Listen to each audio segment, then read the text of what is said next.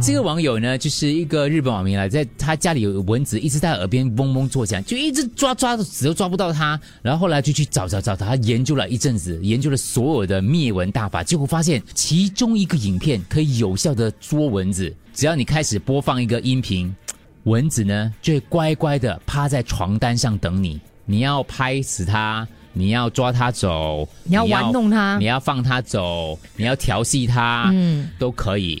它可以让所以你人听了会不会也想趴在床 上？不知道，可是因为这个声音哦，我不太适合单独在空中放出来啦。对对对，这个这样或者是这样可能这样子这样子啊我听到了，我已经听到了。你要或者宠物可能会不舒服，啊，你放一个小时，那个蚊子就 会不止不止蚊子， 我应该也会趴在地上。 警察也来一个了，小时不是？我觉得你可以试试看哦。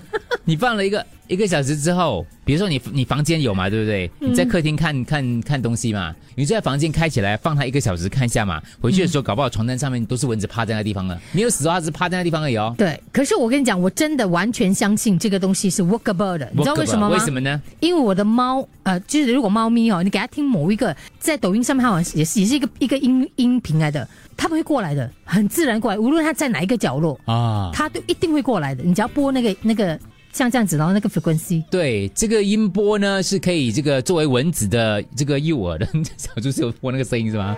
哇，这个这样子的，所以我说我们人也会趴在那边哦。你知道为什么他趴那个地方吗？为什么？因为他用遮住耳朵， 所以他就找一个地方停住，在地方遮耳朵。 真的吗？ 这个声音嘞，一个小时，哎，没有了，OK，一个小有时有有来，一个再来了，我相信的，我相信的。你觉得还可以吗这？觉得很可像以警报的声音哎。有一点点，但是大家不要紧张，因为我们妹妹讲话嘛，这是给是蚊子听的，对，